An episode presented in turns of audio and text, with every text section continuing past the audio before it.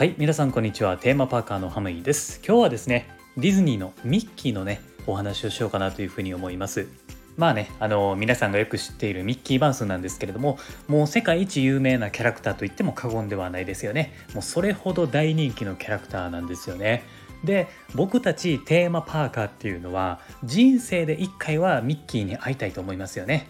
まあそんなミッキーなんですけれども実はですね皆さんがあんまり知らない姿をしていたことがあるんですよ。この番組のねタイトルにもなっていると思うんですけれども実はミッキーが必殺技を使っている姿をある条件で見ることができるんですね。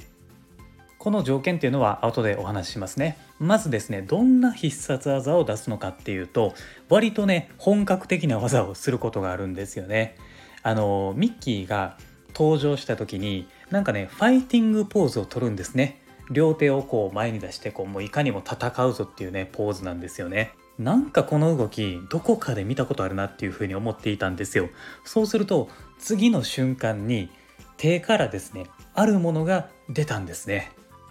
なんとですねミッキーが波動拳というね必殺技を、ま出すことができたんですよね。この波動拳っていうのはストリートファイターという格闘ゲームの竜とか、まあ、剣が使う技なんですけれどもおそらくねあのそこまでゲームに詳しくない人でも1回は聞いたことあるんじゃないかなっていうぐらいに有名なゲームですね。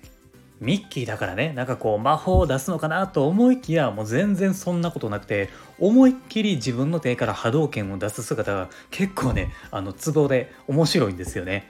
そして波動拳だけじゃなくて竜巻旋風脚とか昇竜拳とかも習得していてもう完全に竜と剣の格闘スタイルをものにしてるんですよね。このねミッキーの姿なんですけれども一体どこで見られるんだと、まいう話なんですけれども、えー、これはですね2002年7月9日に発売された任天堂のゲームキューブのソフトミッキーマウスの不思議な鏡というゲームの中で見ることができます。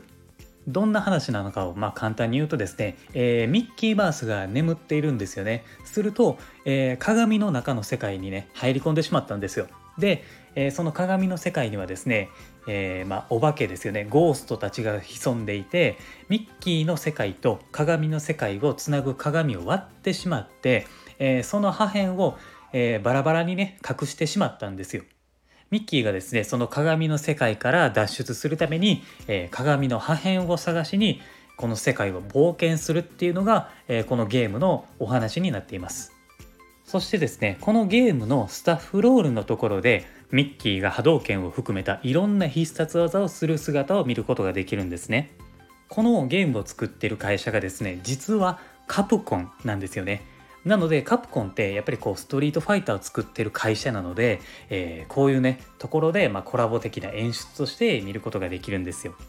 今ねこのソフトはリメイクされていないので、えー、ゲームキューブの本体を使って遊ぶことしかできないですね。まあ機会があればですねやってみてください。めったに見ることができないミッキーですからね。はい。というわけでね、えー、今回はこんなところですね。はい。というわけで、えー、今後もですね、この番組ではテーマパークに関連することは何でも発信していきますので、テーマパークが好きな人はもちろんフォローをお願いします。なんかちょっと面白いなって思った人もですね、是非番組のフォローをお願いします。